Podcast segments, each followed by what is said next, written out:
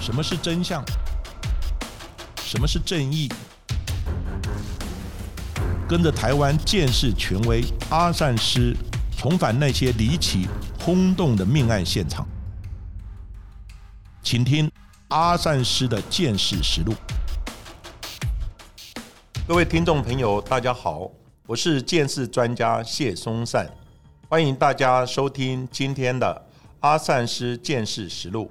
今天我们的小助理是大家好，我是子荣。在第一集的节目中有跟大家聊过，在办案的过程之中，有时候会遇到一些科学无法解释的现象。那刚好鬼月刚过完，今天我们节目就准备了几个灵异破案的案子，希望大家听了不会晚上睡不着觉哦。其实，在做这一集节目的准备的时候，我也是有一点点的忐忑不安，因为其实像是我们华人社会当中会非常的在乎这个吉祥月、鬼月嘛。但是在西洋，其实 Halloween 啊，或者是万圣节也即将到来哦，所以不管是我们华人或者是西方人都有这样子一个鬼月的一个习俗。但是阿善师本身是科学办案的专家，哎，这种有一点点迷信或者是这种比较大众的说法的这一些灵异的现象，阿善。现是怎么解读呢？我是学见识科学的，见识科学基本上就是有一分证据说一分话。嗯，那我们破案呢，也希望是以科学的方法来找寻一些相关的证据。基本上我们办案比较不会去讲求一些灵异的感应啊，或是去求神问卦啦等等。嗯，但是呢，办案并不是那么顺利，也是。所以呢，办案过程之中总会碰到一些瓶颈，很多。刑警呢，在办案的时候不得不的，因为他想说，至少给我一个迷津，哈，指引我一条路，不然的话呢，真的碰到瓶颈也不知道怎么办。那至于鬼月呢，我想鬼月呢，慢慢已经没有那么那么大家那么那么害怕，但是呢，总是有一些以前的一些疙瘩，希望鬼月不要买房子，不要结婚啊等等。但是我想这种。方式呢，完全存乎一心了。嗯，其实就是一个平常心啦，对不对？平常心。嗯，让我们自己有在这个月份当中哦，生活当然呢，也希望安逸，然后顺遂一点。那像是在这种比较特别的月份，或者一些不管是刑警啊，在处理一些比较大型的刑事案件，可能要到了命案现场，然后又碰上了鬼月，可能又碰上晚上，那些警察或者是侦办头人，应该也会很害怕吧？有没有一些准备呢？当然也没有什么特别准备了，像我们是一年三百六十五天，哈，不分这个春夏秋冬嘛。对。但是案子呢，有时候会有一些季节性，比如说暑假的时候，嗯，哦，因为学生放假嘛，好，当然很多人会出来玩乐啊等等，可能案件会稍微增加。所以呢，每一个案子它都有一个季节性。但是我们不是说因为鬼月我们就特别怎么样？以我的经验，你不能说鬼月有发生命案你就不去了。对啊，对不对？所以。常告诉我的同仁，包含勉励自己呢，就是你要保持的一个平常心。今天我们是来帮他伸冤的，又不是我们害他的，所以呢，我们不需要去怕他。我想当事人一定会有感应的，而且会给我们一些回报的。哦，所以呢，有时候我们到一个命案现场，或是到解剖室，好面对一个大题，好，基本上生命是一个很可贵的东西，死亡是一个很严肃的课题。面对的这些使者，我们要有一个尊敬、虔诚、恭敬的心哈，来对待他。我们希望全心全力能帮他破案，主要是这个。态度跟个这个观念，对啊，除了警察或者是检调同仁，或者是侦办案件的同仁之外，其实我们一般大众也是哦。不管是对于这样子的一种呃往生者啊，或者是案件本身，我们应该都要有一个尊重的心。所以，其实，在鬼月呢，大家也不必特别的担心。但在我们今天的单元当中，来跟大家谈谈哦，这一些的灵异现象，或者是这些灵异的办案过程，其实可能大家哦都略有耳闻。很多这些案子真的很奇怪。可能呢，案件呢一拖就好久了，一直没有办法找到那个很重要的破案症结点。但是呢，反而哦是透过了死者托梦，然后呢让案件侦破。像在之前有一个还蛮重大的案子，就是在前新店警察局的这个队长啊赖队长，他之前二零零四年的时候就有一件这样子一个死者托梦的案件。这个案件呢也是让大家众所瞩目。哎，是。因为我刚刚讲过呢，我平常办案呢讲求科学证据嘛，对，比较不会去说鬼神啊或是怎么样。但是你碰到瓶颈，有时候没有办法，哦，那个时候还是会去求神问卦。那有一些人呢，就有一种特异的体质，嗯，他会去感应。其实我一直觉得说，像这种第三世界的东西，我觉得它是一个磁场的观念。对，所以呢，你平常你的磁场跟他有没有办法契合？比如说，像做了亏心事，你杀了人，杀了人以后，你整个磁场就会弱下来，因为你会害怕。那减弱以后呢，你就会遇到当事人来找你，觉得他来索命。所以等一下我们有几个案例呢，其实都是这样的概念。另外。可能就是你已经弥留了，已经病重了，要走的时候，我们整个磁场就好像灯灭一样，灯快熄灭的时候，就在那个磁场，你可能会跟他契合，所以呃，就可能你会感觉到说有人来了带你走了。还有有些人是本身，譬如说天眼通哦，有这种灵异的体质，会感应到，就是那个磁场在某一个机缘，他就会跟他契合。那刚刚要谈的赖一方这个案子，我跟他不是很熟，但是我知道他。然后因为我本身也是警界退下来的，所以呢，赖一方这个案子呢，我在研究他呢，他有十几个案子，哇，十几个案子都是灵异托梦将来破案，我说怎么可能，对不对？但是我绝对相信他不会说谎，而且有人。有有姓名、单位等等都可以查考得到的，而且他自己也讲，就是死者真的来托梦，因而这样破案。嗯，我绝对相信他是事实。那现在要讲的这个案子呢，就是他其中一个破案的案例，就是在二零零二年呢十月三十号呢，呃，新店的警方呢，就是那个赖一邦破获一起的一个伪钞跟毒品的案子，好，有逮捕呢一些主嫌啊等等。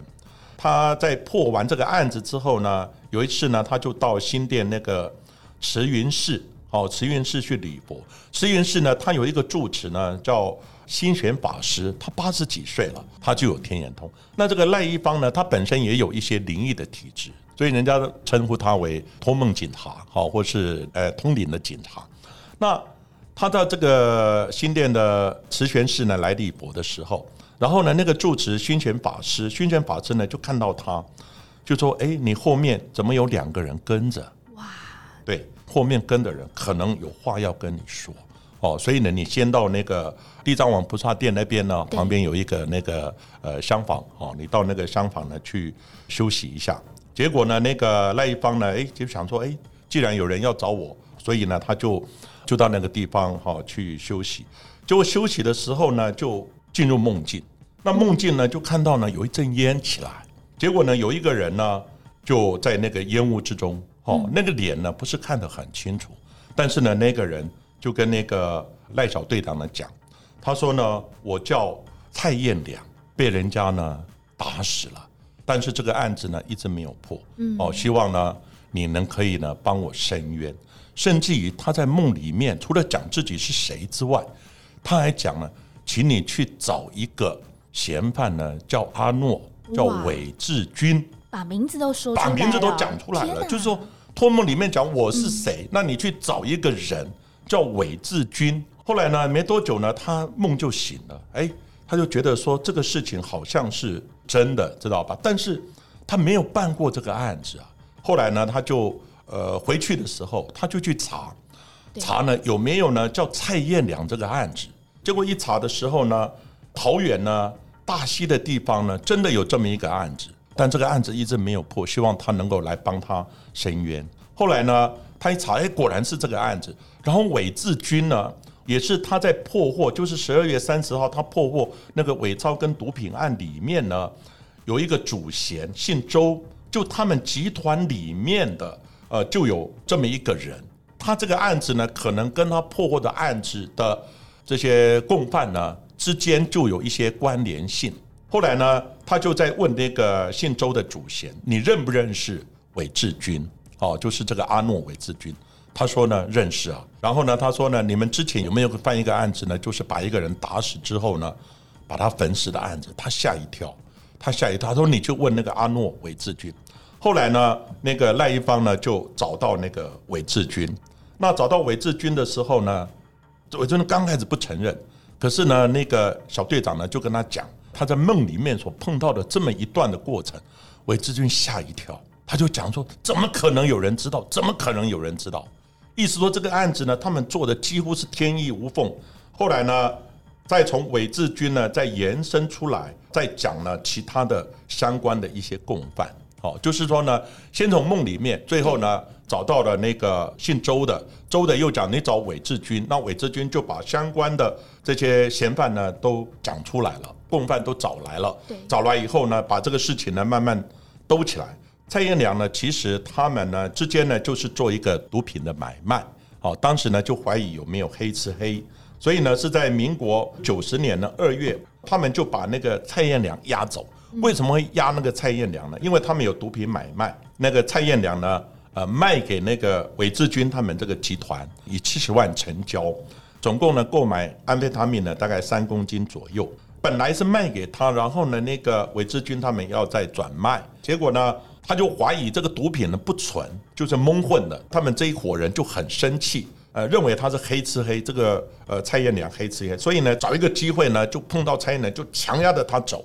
先压到呢，在台北县呢，那时候台北县综合伪志军他租的房子那个地方，毒打他一顿，把他毒打之后呢，然后呢用手铐啊等等通通呢绑起来，对不对？用木棍啊怎么打的半死，打的半死呢？后来呢不堪凌虐，因为他打了很久呢，在二十四号的时候，二十一号掳走嘛，二十四号的时候呢，发现蔡燕娘死掉了，哇，被他们打死了，打死了怎么办呢？他心想怎么办呢？后来他就呢去租了一个小货车。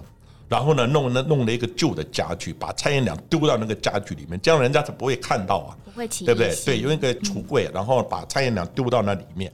再走呢，那他们原本呢，先是再到呢桃园大溪呢一个呃朋友的家，好，就是呢他们共犯之中一个亲戚的家。那亲戚当然不知道，他们先停在那个停车场的地方。后来想一想，要怎么解决呢？最后决定呢，把这个尸体呢丢了，然后呢再把它烧了。后来呢，隔几天之后呢，再把尸体呢，再到那个桃园大溪的那个三块处沙地处了一个空地呢，就焚烧。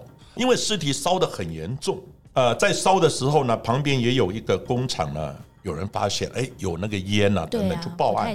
所以报案之后呢，当然大溪分局呢，呃，派出所啊等等都过来了。过来以后发现呢，是一个他杀的案子，所以呢，那个大溪分局也成立一个专案小组，但是因为。尸体烧得很严重，嗯，所以呢，不知道他的身份。警方如果在办案不知道身份的时候，其实是很难破案的。案子呢，后来延宕了两年之久。那没有破网，刚刚讲的可能呃，就是有去求神问卦等等，但是就是没有办法。后来这个案子是死者自己找到赖一方，那赖一方本身也有一些灵异的体质，他就感应到了，说哦有这么一回事。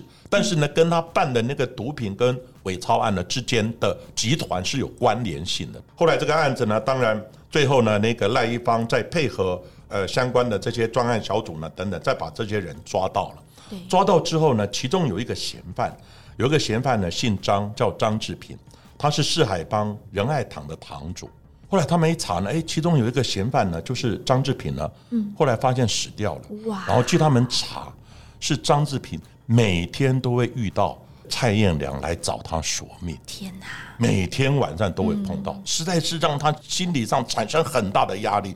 最后呢，逼着他不得不上吊。哦，是上吊自己自杀身亡哇！自杀身亡，其实冥冥中自然就是有一个因果报应在循环着。当然，这个案子呢，那个赖一方呢，当然他也觉得说，他希望有这样的灵异的体质，只要可以帮被害人破案的话，他不在乎。当然不是靠灵异，你还要找一些相关的证据啊，等等，找一些证人啊，相关的事证才能。定这个案子的罪，这样。嗯，这个案子呢，其实哦，真的就是一个体制上面的一个办案哦。但是呢，真的可遇不可求。在刑事案件当中，有好多好多这样子相关的托梦的案例。但是，其实托梦的对象哦，除了有一些灵异体质这些远景啊，或者是刑事侦办的人员之外，最想要看到这样子一个事情真相的，还是家属。所以，其实有很多的这些托梦内容，不是找这些远景，而是找到家属。哎，那这样子的话，家属要。如何帮自己的家人来伸冤呢？是，我想一个案子呢，最想要破案的当然是家属。所以呢，有时候呢，我一直强调，有时候破案是要靠一个机缘。那现在呢，我们要谈的就是托梦呢给家属，然后呢，把那个屋子的屋顶给拆掉之后就破案了。哇，太神奇了吧！太神奇了！我觉得，我在研究这个案子的时候，因为呢。平常我办案希望有一些证据，嗯，但是呢，现在就是退下来了，因此比较有一些时间，我就研究一些旧的案子，甚至于呢一些灵异的案子。那我研究到这个案子的时候，我也觉得说真的匪夷所思，但是我相信它一定是事实，我一定是事实。那这个案子是这样子呢，台湾有一个俗语，哦，就是起尿气嘎布袋。对，哦，就是养老鼠也咬这个布袋。你交友不慎的话，或者是说你帮助一个人，反而这个人忘恩负义啊。就是万一呢，他觉得说你对他不好啊，突然怎么样的时候，他可能会有一些哦对你不利的东西。这个案子呢是发生在呢八十年，民国八十年呢，就是有一个嫌犯叫洪承耀，洪承耀他绰号呢叫俊仔，就尊啊了，尊啊，一般台语叫呢尊啊，哦，就是俊仔。他之前呢，因为性侵的一个案子呢，入狱服刑。服刑出来以后呢，后来就因为一下呢没有一个工作没有着落哦，所以呢他就找到了一个多年的一个朋友哈，在新竹县峨眉乡，峨眉乡呢一个老友呢叫吕清一，他希望能投靠他。那吕清一呢，他平常就是在种一些做农，洪承耀呢就平时帮忙呢种水果啦、打杂啦，哦，日子呢也过了一阵子，相安为事了。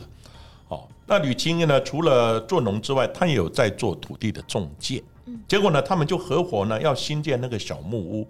有一阵子呢，那个小木屋非常的流行，哦，做餐厅也好啦，等等，呃，做休闲啦，等等。有一阵子小木屋很流行，所以呢，啊，他们呢后来合伙呢投资那个新建的小木屋。那小木屋呢也有赚到一点钱，但是呢，在分配利益的时候，这个洪承耀就觉得说分配不公。哇，不满他分配不公，分配的钱太少，所以呢，双方因而就就吵起来，然后呢，就产生了这个嫌隙。那嫌隙呢，后来那个洪承耀愤而就离开了那个地方，但是洪承耀离开之后呢，还是记恨在心。哦，所以呢，在九十六年六月二十一号的时候，洪承耀呢就带了两支改造的手枪，嗯带了两支枪呢，就到了那个吕清英呢他们住的地方。那住的地方呢，当时呢这个现场呢有吕青衣，还有一个呃越籍的一个外劳在家。那洪承耀呢刚开始的时候没有表达他的愤怒，对，没有表达他的愤怒，所以呢，当天晚上他还留宿在吕青衣的家。可是呢，那时候他心里就想，哎，看有谁不在呢？刚好那个吕青衣的太太不在，他想说等太太回来，一起要把他们杀掉。要报仇，对，不要报仇，因为他那个恨呢、就一直记恨在心呢、一直没有办法解脱。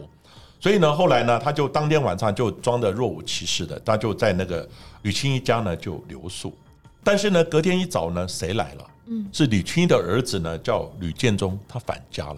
返家之后，一看到洪承耀呢，双方就发生口角，而且呢扭打。然后呢，扭打的时候呢，后来吕青一呢，就是爸爸呢，一看到呢，就赶快打电话报案。报案这个时候呢，有一个比较倒霉的隔壁的邻居，嗯，有一个叫陈上山的，听到声音以后呢，也过来帮忙，也过来帮忙，就是可能劝架还是怎么样，调就是解一下，没想到呢，那个洪承耀看到呢那个爸爸报案的时候呢，更加的愤怒，所以呢，他就呢把浴场的那个手枪呢拿起来，就对着吕青一呢就开枪，天哪，就把爸爸打倒呢。就刚开始还没有死，爸爸还在那边哀嚎，所以呢，那个爸爸吕青一倒地之后呢，然后呢，那个洪承耀还把那个铁卷门按按下来下来，按下来就是让所有人都不要出去，全部要把他杀掉。那里面还有谁？还有儿子啊，还有邻居啊，还有一个月老啊，还有一个外对不对？月老都在家，他想说全部要把你们杀掉，那个铁卷门就按下来。结果呢，这个儿子呢，吕建中看到爸爸痛苦的样子，他就恳求啊，哀求啊，洪承耀，拜托你让我爸爸可以请一一九送医。但是洪承耀呢不听从，他就拒绝，他就说拜托拜托，你要什么都可以，赶赶快的打电话请一一九把我爸爸送医。后来这个洪承耀几乎发疯了，充耳不闻呢。结果呢，这个时候呢，突然冷笑，嘿嘿冷笑一声两把枪拿起来，天哪。把两个人，就是包含了吕建中，还有呢那个哦陈姓的邻居呢，当场就打死在现场。老天呐，对，他的人已经几乎已经发疯了。杀了，红眼了啦，对，杀红眼了，发疯了。结果呢，你知道吗？这个时候呢，一看到还有个月老在啊，外外老呢，他本来要一起杀掉的，嗯，可是呢，后来这个时候呢，因为之前那个爸爸吕青英呢，他有打电话报警所以警察回拨了。回拨以后呢，后来洪承耀呢一看电话响了，就拿起来，拿起来以后呢，然后就跟警察讲没事的，没事的，刚刚误报了，没事了，就挂掉了。当然挂掉，他一看不对劲了，他就没有杀了月老，所以月老是唯一的活幸口。然后呢就跑掉了。那跑掉以后呢，这个案子呢，当然警察也来了。然后呢，还有最主要是爸爸。这个爸爸呢，警察来的时候，爸爸剩下最后一口气，他说：“这个案子准啊，准啊，就是那个那个洪承耀所做的。”他说是准啊，开枪的，哈，俊仔啊，洪承耀所开枪的。当然，警察就很快就知道是谁干的，加上外劳啊等等，哦，一查等等这些事情，很快就厘清了。那重点是，要找这个洪承耀。洪承耀非常的狡猾，他常常呢都是到处逃，就是他前脚已经走了，警察后脚才到，哦，一直找不到他的行踪。而且逃亡期间，他还挑衅，哇，挑衅还放话，而且寄信给那个家属，你给我小心，我把你们全家都给杀掉。哇，好恶劣哦，哇，那个时候家属吓死了，连夜搬家。后来警察到那也没面子啊，一天到晚一直要找啊，一直找，就找不到嘛。结果呢，在八月份的时候，警方呢得到线报，说洪承耀呢走在呢他那个嘉义哥哥的家，所以呢大批援警就过去了。过去之后呢，其实洪承耀在里面，嗯，但是呢，他叫他的外甥下来哦，然后呢就说那个洪承耀走了，他已经知道警察要来了，已经走掉了。可是警察说没有啊，我们在外面也有派岗啊，等等，你讲的不可能走啊。看得很紧，对，但是呢，也也没有，当时呢没有搜索票。警察想不对劲啊，明明我们的线报很正确，而且外面呢根本没有看到他的进出。警察说好好好，后来警察假装也就走掉了。嗯，但是呢，还是留几个人在旁边观看，观看有没有人匆忙的离开啊，等等。会想说呢，不可能，人应该还在里面，所以呢，警察就将计就计，就假装撤退，然后呢，还留几个人在附近呢，这个埋伏呢来监控。那几个小时以后一看呢，没有动静，想说呢，应该还在里面。后来呢，警方第二度呢，在聚集人马呢，整个冲进去以后，果然第二度的时候，他就抓到了。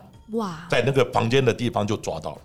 那警方就很奇怪的就问他说：“你不是讲你知道警察为什么不走呢？对啊，为什么乖乖的给人家为什么乖乖的束手就擒呢？你不是知道警察了，我们要抓你，为什么不走呢？”他说：“我当然想走啊，但是我走不了啊。”警察就很纳闷说：“你为什么走不了？”说：“我手脚都被抓起来了。”嗯，一看没有人啊，对啊，说我手脚都动不了了，就好像有人抓我一样，手脚都被抓起来了。警察一头雾水啊，你手脚我没有没有怎么样啊？结果呢，后来当然他就被抓了，抓了以后呢，警方就觉得很纳闷，到底怎么回事？后来再去问呢，果然问到了那个被害人的家属呢，他们在命案发生之后，他们也害害怕嘛，就搬家了。可是呢，后来他们在再三的就梦到死者，不断的托梦，托梦说呢，希望把那个现场案发的现场那个屋顶拆了。他说我们三个人呢都被困在那个里面，所以我要报仇，我要去找那个凶手呢，我出不了啊，居是局限在那个房子里面。他们觉得很纳闷啊，可是刚开始也不太相信，不妨试试看。后来呢，他们就呢，哎，真的把那个房子拆掉了。结果你知道吗？就在房子拆掉的时候，第二天就是抓到洪承耀的日子。哇，所以你说这么巧，因此这个是一个非常有名的，就是冤魂被困在现场里面。嗯，屋顶拆掉以后，就是冤魂自己帮自己来破案，也许是巧合了。但是呢，总是冥冥之中就是有一个因果跟有一个规律哦在运行着，所以呢，真的坏路不要走。但其实，在这样子一个灵异的侦办案件当中哦，当然托梦真的是一个很重要的关键。在之前呢讲到，像是呢远景被托梦，或者是家属被托梦之外，这个都还蛮合理的。但是其实有好多的案件，托梦这一个算是承办人嘛，他们自己本身跟这案件一点关系也没有，也不认识受害者，也不认识加害者，但他们就被托梦，然后呢赋予这样的一个重任，想要协助案件来侦破。哎，刚刚讲托梦有托梦给家属，对。有，托梦给远景，嗯，那这个案子呢是托梦给完全不相关的人。对啊，到底为什么啊、所以这个我也觉得说，这个也真的匪夷所思。而且这个人，我看所有的资料，他有受电视媒体的访问，他有讲信誓旦旦的说，而且不是只有一次哦，陆陆续续有好几次都是死者来托梦说这个案子是怎么回事。嗯。可是很遗憾的，到最后因为疑似了，疑似这个凶手就是家里面的人。哇，可能不知道什么因因素等等，所以呢，到最后这个案子后来也就是有一点不了了之。那警方在这个案子最主要也没有掌握比较确切的证据。这个案子是这样子呢，发生在二零零二年的三月七号，在那个云林北港的地方发生一个骇人听闻的一个命案，年仅十四岁的国中的女学生哦，叫崔小金，被人发现身中了三刀。然后呢，双手啊、双脚啊，还有嘴巴呢，都用胶带捆绑，哦，有一两刀呢深入到内脏，杀得很深啊。所以最后呢，这个崔小金呢就因而这样身亡。结果你知道吗？崔小金是一个品学兼优的一个好学生啊。嗯。然后呢，他身高呢也一百六十几公分了。然后呢，他是一个运动的健将，在学校呢成绩很好，人也很活泼等等。那怎么会突然有一天被？杀死在自己的家里面，是有什么深仇大恨？到底有什么深仇大恨？结果呢？这家里面还有人哦，家里面还有妈妈，可能还有弟弟呢，也住在那个地方。就是妈妈发现嘛，然后就报案了。当然，这个案子警察就来了。来了以后呢，后来妈妈讲，嗯，她说呢，他听到一个很凄厉的女儿的叫声在一楼。他女儿平常住三楼，可是那一天呢，为什么会到一楼呢？不得而知。那当然，他家人讲说，可能是看。电视啊，看得太累了，随意的就在沙发上睡。然后呢，到晚上的时候呢，大概十二点钟左右，凌晨凌晨的时候就被杀了。那杀了以后呢，妈妈冲下楼，因为听到凄厉的惨叫声嘛，到看到一个人呢，他是穿着蓝色的夹克，身高一百六十公分左右，年约二十到三十岁，嗯，身材瘦高的，脸是圆的，然后呢，戴个口罩。穿着浅色的背巾从后门逃走，所以心想：你今天听到凄厉的笑声冲下去，歹徒一看到人一定怎么样？跑走，跑走了。但是他叙述的非常的详细，那警方就觉得说，当然有可能，只是说一般人来讲，在这种短暂的刹那的时间，我们人的记忆是很有限的。而且应该会先去观察一下自己女儿的状况啊。对呀，那怎么为什么会这样？问题他对那个凶手的叙述都非常的详细，所以警方就觉得很奇怪啊，不太很奇怪，不太合理。当然了，后来就是变那个他杀的命案嘛，警察也都来啦，等等，就发现呢现场也采不到任何东西，疑似好像有被清洗的状况。嗯，疑似好像有被击震啊等等，好像有被清洗，就清洗过的状况，就觉得很奇怪。那那个崔小金呢？他是双手双脚哦，然后嘴巴都有胶带的一个捆绑的痕迹。那你想呢？一般如果突发式的遇到歹徒啊等等，他会把你捆绑吗？不太会啊，不太会，他就抵抗嘛，因为他要跑嘛。被发现了，对一定是马上就把你杀了，哪有时间跟你捆绑的？而且捆绑的时候，你知道吗？家里还有人在。对呀，太大胆了。这次对，所以这个过程那么大胆，就警方百思不解。后来这个案子呢，当然呢，警察也开始查了，知道吧？开始查，查了以后呢，就觉得说，因为呢，你如果是他杀，是别人来的，是外面那家属一直讲说这是一个小偷，知道吧？窃盗变强盗的一个一个案子，偷不成，然后变强盗，强盗把我女儿杀了就跑掉。那你窃盗变强盗，你有时间帮他捆绑吗？还要自己准备道具？对呀，这些工具怎么来？所以就让警察一直觉得很纳闷。云岭的北港分局一直在查，一直在查，嗯，可是查了以后呢，一直查不出个所以然，结果呢，这个案子呢拖了大概十五年之久，哇，好久，十五年哦，结果呢，在第十年的时候，就在五年前，这个崔小金呢就托梦给一个完全不认识的一个真信的大学生，那托梦呢，后来一查呢，这个大学生呢，在当时呢，他是还在念大学法律系。结果呢，他讲了自己也没有灵异的体质，对呀，自己也没有以前没有被托梦的经验，而且他跟那个崔小金也不认识，但是一查呢，发现他是北港人，嗯，而且他们是同一个国中，哦，还是有一点点，有一点点关系，但是互相之间不认识，没有交往。后来呢，他讲了那个真信大学生，他就讲，他说呢，他跟那个崔小杰不认识，但是呢，在托梦的时候，梦境呢非常的清楚。而且呢，不是只有一次哦，对，他陆陆续续办案的过程还要找他，一直跟他讲说这个下一步怎么样，下一步怎么样等等。我觉得说 真的还假的，可是我还是相信他应该是真的。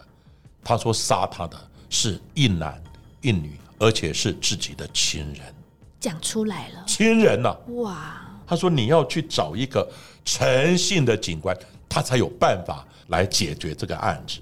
而且呢，他那个有一些讲名字啊，讲一些重要的时候，对。就好像电影一样，他又打字幕出来，哇，还会怕你认不清楚那个字，还打字幕出来。哇，他讲的这样的真实，我觉得说，后来这个案子呢，他就梦里面呢就觉得很奇怪，醒过来一看时间是凌晨一点钟，也就是崔小军遇害的时间，十二点多到一点的时候，天哪，时间也很巧。很巧合，而且我跟各位讲，不是只有一次哦，录办案的过程陆续有好几次。后来这个真大学生呢就觉得很纳闷了，然后就他先到那个北港的那个朝天宫嗯去保碑，去问一下，对，问一下问神了，说这个事情到底是真的还是假的？这个托梦，因为他觉得我又不认识他，他也不了解有这个案子，那怎么会托梦我？他就讲说这个，请神明来做主啊，好，来来来提示一下三次的熊杯。所以呢，后来他相信有这个事，马上打电话回家里面，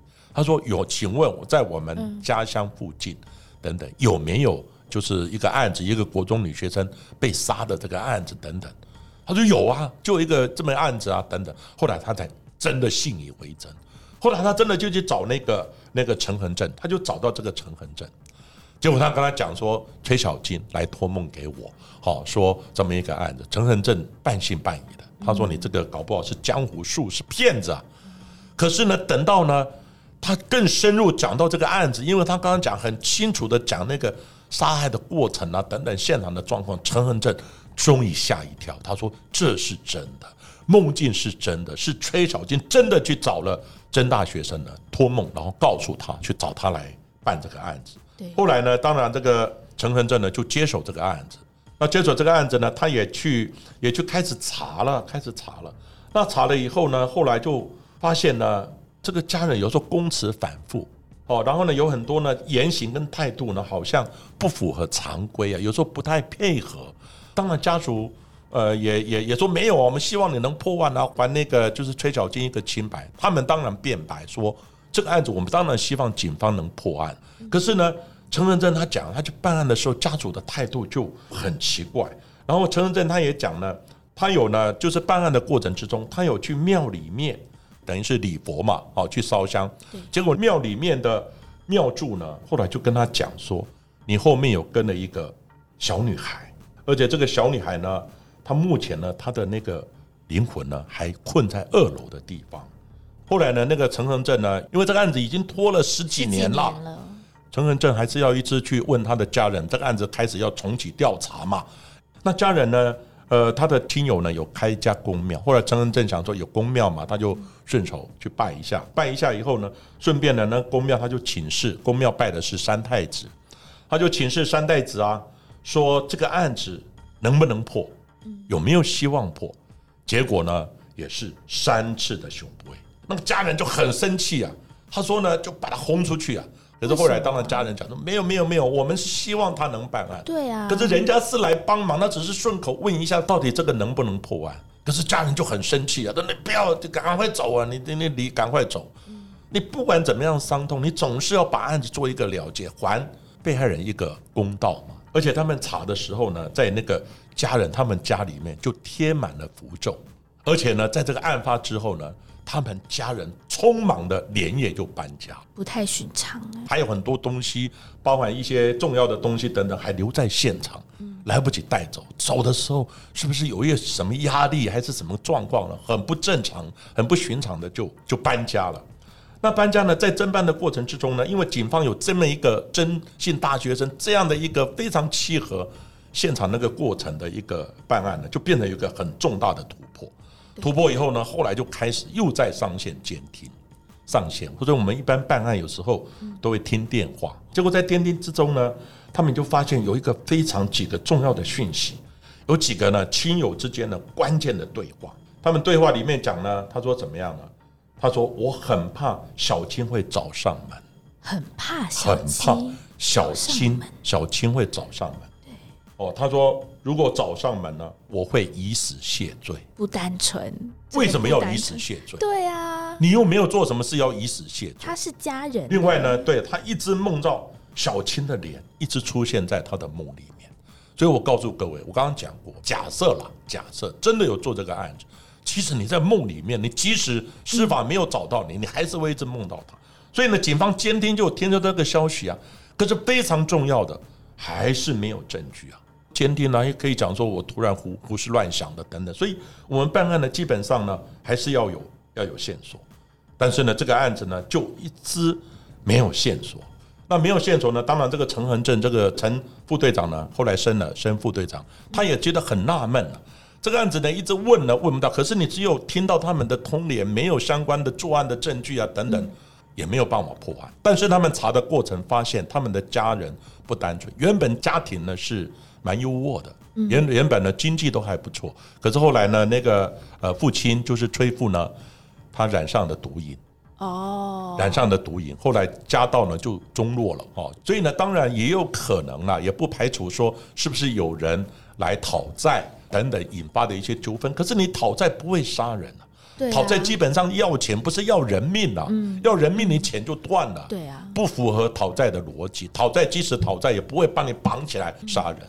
另外呢，有没有一些家庭交往的关系？因为爸爸呢后来就等于是吸毒，然后呢后来妈妈就是交往的关系啊等等。当然有此一说了，哦，妈妈的交往关系啊等等，是不是引发了这样的一个杀机？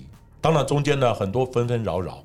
好，我们现在讲到结局，最后呢这个征信大学生。对，他不是有几次的这个这个托梦呃，在梦境梦到了那个崔小金，结果最后一次他梦到崔小金，他就说：“哎，到底你之前讲的线索啊，提供的线索等等，对不对？知道吧？我们很很关心你，想要破这个案子。”崔小金很无奈的笑笑，在梦里面呢，很无奈的笑笑。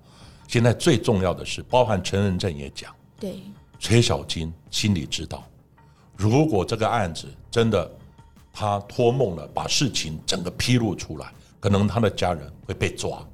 这个案子呢，是不是崔小金顾全到家人的往后的问题？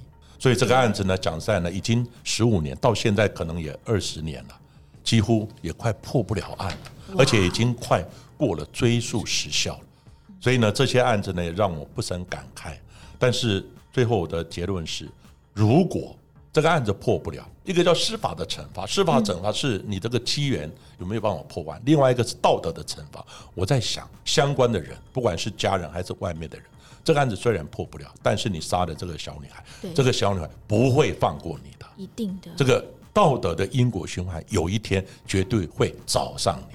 对啊，家属就是在谈话当中都透露了这样子一个不寻常的线索，但是呢，这样子的案件呢一直没有办法破，其实也是还蛮多人的遗憾，包含了像是这个曾姓大学生哦，其实跟他无冤无仇，也不太认识，但是呢，就透过这样子一个多次的托梦，让他呢了解这案子之外呢，也希望帮助到他。但我自己有去上网搜寻了一下相关的结果，好像最后一次的托梦真的就不好说到底是谁，他就不想要去追究。而且其实我觉得听了更心酸的是，他说在最后一次托梦当中，这个崔小妹妹说啊，她说很羡慕你耶，可以读大学，然后过得那么好的一个生活。我觉得这个就是死者当中最大的一个心理遗憾了。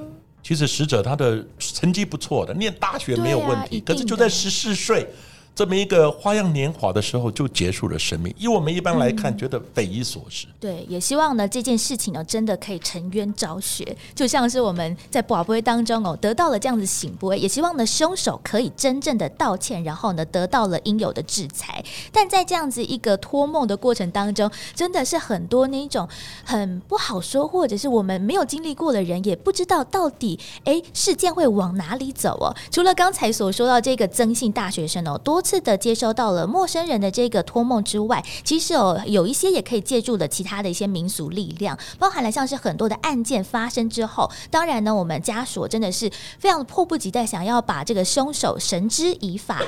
但是呢，在这样过程一直找不到关键的证据，警方的办案也没有办法找到一个结果的时候，常常哦都会透过一些民间的习俗或者一些民间的力量来找到这样子一个破案的关键。在接下来呢，我们来谈谈哦，这个是在民国八十二年所发生了一个女童的命案，这个案件的一个破案的一个症结点很。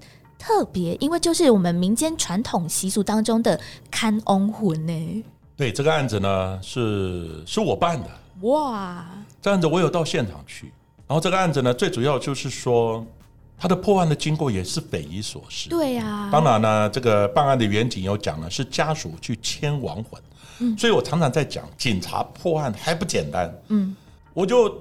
找家属，你去把亡魂牵出来，告诉我是谁呀？直接问一问，直接问就好了，我就去抓人，那 不就很简单了吗？也是哎，警察破案有这么难吗？嗯。但是呢，有时候牵亡魂，常常又有时候重要带重要的关键点，对，又说天机不可泄露，哦，那又怎么回事啊？你又要我们破案，又会出来讲，又天机不可泄露，所以有人讲说前世因果，今世就得到果报，就变成这样的一个因果。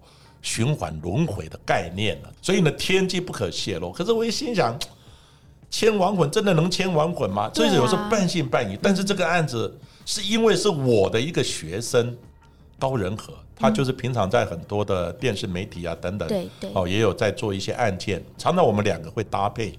高任何是我的学生，但是呢，后来他办案也办得很有经验，哈，自己在这方面也有很多的体会。那这个案子呢，是真实的案例。哦，就是发生在民国八十二年十二月二十四号，在台北市内湖的一个碧湖国小，嗯，哦，一个叫闵秀慧的一个学童的命案。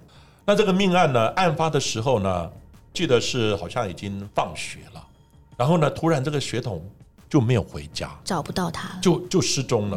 那失踪以后呢，当然家人就很着急啊，就到处找，到处找。因为他是国小的学童失踪，一般国小学童失踪，我们就列为异常失踪，不是一般的失踪。因为你学童不会有什么结怨啊等等，那时候也没还没有交交交网友啊等等，所以学童的失踪我们一般会列为比较特殊的异常失踪。结果呢，一个礼拜之后，刚好民众呢他就通报了，他在警察公墓呢就是走那个登山步道的时候，发现呢树上挂了一个书包。嗯，地上散落一些呢书本啊、文具啊、簿册啊等等，显然呢是一个女学童的一个书包。然后呢，里面呢还有闵秀慧的名字。心想：对啊，闵秀慧就是我们要找的，对不对？那找的后来呢，就地毯式的搜索，一直搜，一直搜。因为那个警察公墓不是很大，知道吧？但是总有一些附近的山区啊，就开始找洞，也很多人找找不到。大众呢就开始想，那应该是要。给闵秀慧讲一下，请他现身，让我们找到案子才有办法破。所以呢，就就去烧了一炷香，然后呢，就还有准备一些冥纸，就在那个书包的地方呢。然后呢，那个带队官哦，就是办案的那个搜索的带队官，就拿着香呢，对着天大声的喊：“闵秀慧，知道吧？我们来找你了，希望你赶快现身。”结果你知道吗？祈求了以后没多久，果然有人大声的叫，找到了，就在附近一个废弃的空屋，是某一个机关的一个废弃的空屋，那个屋顶什么的很多都没有了。结果呢，闵秀慧的尸体就在那个浴缸的地方找到了。后来我们接获通报以后，也到达现场去。结果呢，闵秀慧呢，她身高一百三十公分，身体很瘦弱，她还穿着毕福国小的那个制服。但是全身那个脸被打烂了，我的天哪！脸被打烂了，就谁那么那么那么狠啊？整个脸呢打的扭曲了，你知道吗？后来这个案子呢，到底怎么回事啊？结果呢，主要的突破点就是他的父母亲，他的父母亲呢，后来呢就透过人家的介绍，然后呢去某一家公庙去签亡魂，台语叫看蒙啊，就把亡魂牵出来附身在鸡童身上。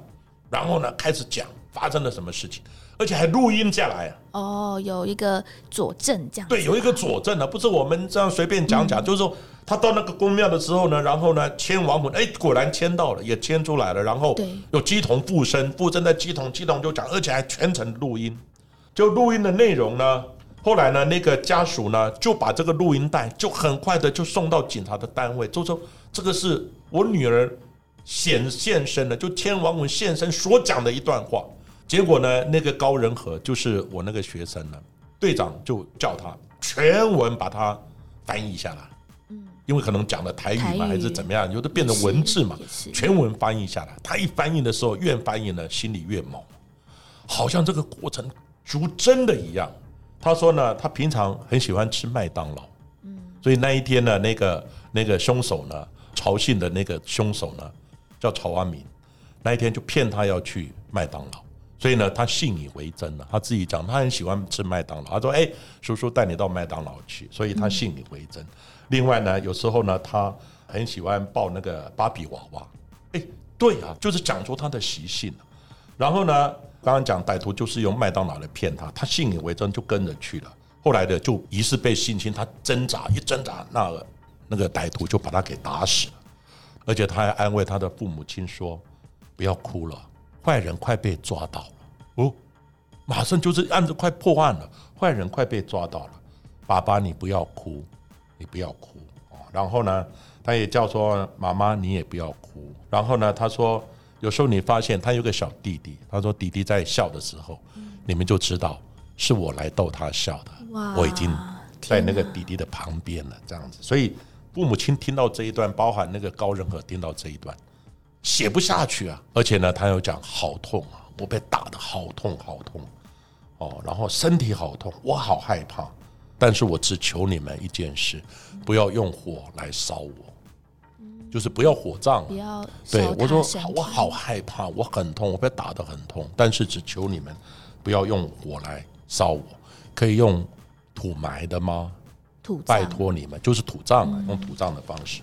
高仁和听到这一段也几乎快写不下去了。好，结果呢，后来就把这一段呢就给了警方，因为这个案子当时我有参与，我是参与尸体跟现场的部分。那尸体的部分呢，跟现场我们也开始去做那个空屋的地方全面的采证。当然，我们又采到一些指纹，哦，一些 DNA。看到尸体我也很难过，整个脸被打肿了、烂掉了，这样子，整个打扁掉了。后来呢，这个案子呢就很奇怪，因为小美美也讲，她签王文，她讲快破案了，快破案了。结果隔两天，警察大肆的搜索，大肆讯问，就如那个录音带所预言的，警方很快找到一个呢散步的老太太，然后老太太呢就问他说：“你有没有看到一个小女孩某某人？好，就是那个照片给他看。”他看一看，呢有啊。他说前几天呢，就是之前呢，哈，有一天呢，我看到这个小女孩就在警察公墓这里出现了，后面还跟了一个人。哦，有看到有。他说后面还呢，他旁边还跟了一个人。他说有啊，我有看到这个小女孩，她旁边还跟了一个人，而且她全身脏兮兮的，而且呢，她的那个眼睛呢，有一个很怪的，因为后来发现她有一个一只眼睛呢是白内障还是怎么样，就是因为我有碰到了那个曹安民本人。嗯，我有跟他谈过话，他那个脸看起来很壮，然后呢，身体脏兮兮的，可是那个眼睛看起来就很容易看出来，就是有一个那个眼珠很小，眼白多，就是有一点白内障的那个，就是眼睛有病变。因为他眼睛有病变，加上他全身脏兮兮的，所以那个老太太印象很深刻。他说，小女孩的旁边就跟了一个哦，一个这样的一个流浪汉。后来警方呢一看，全身脏兮兮，就是流浪汉了，然后呢开始把那个老太太带到分局。带到分局，然后把分局流浪汉的档案册调出来，结果调出来呢，一翻第一页、第二页，翻到第三页的时候，老太太说就是某某人，就指的那个照片就是他，一看就是曹阿明。嗯，后来警方说好，既然已经知道人了，对不对？开始就要抓那个曹阿明。可是曹阿明他流浪汉呢，居无定所啊，你知道吗？他多聪明，他知道办案之后呢，他想，因为他平常他就。不会住在有一个叫流浪流浪者的那个收容中心，平常很少人不会在那边，因为那边要管理生活要管理等等，所以平常都会到外面流浪。那但是呢，他在作案之后呢，就跑回去了。结果找到他的时候，警方就问他：“你知道我们来干嘛？”他说：“你们是不是为了小女孩的事情来？”他自己也知道，他自己也知道，跑不掉了，跑不掉了。所以小女童呢，明明秀为这个小女童案子呢，是真的。用家属的千万魂，因而破案。那相对延伸的就是曹阿敏，就是曹阿敏在内湖呢办了很不少的案子。哦，有一个是那个建新电器行的一个命案，还有一个呃，就是明星影视明星的占荣的案子。哦，还有很多很多的案子。今天呢，在节目当中分享了这些的案例，其实听起来真的有一点匪夷所思。但是呢，这些案件也真的因为这些比较特别的一些经验，不管是托梦啊，甚至这种看蒙魂等等的方式，真的破了这些案子。所以呢，也不能说啊，我们要 T K 说他真的没有，说不定呢，在冥冥之中哦，这个被害人也是想要把这一些的案件呢跟大家来公布，甚至呢想要找到凶手。所以呢，这个民俗啊，或者是这一些的案件，我们还是是。要宁可信其有啊！当然了，那个呃，曹安敏呢，他本身犯案的这一段呢，我想我们可以早一天再把他的一个犯案的经过，再给各位听众呢再叙述一下。各位如果有兴趣的，请继续的听下去。